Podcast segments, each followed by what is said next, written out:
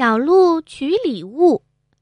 天气越来越冷了，一个星期天的早上，太阳升得老高老高了。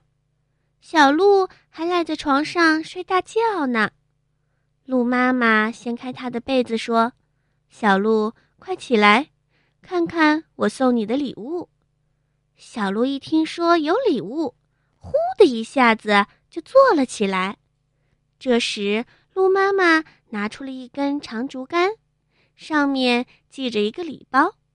鹿妈妈说：“想要得到这件礼物，必须要答应我四个条件：一，不能把竹竿截成两段或者砍碎；二，不能倒过来；三，不能登高去拿；四，不能把竹竿横放下来拿。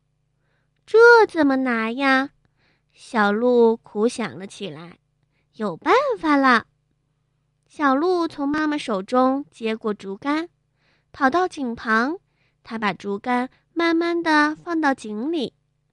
当竹竿放到和它一样高的时候，他便伸手取下了绑在竹竿上的礼包。小鹿打开礼包，是一条漂亮的毛围巾。小鹿可喜欢它了。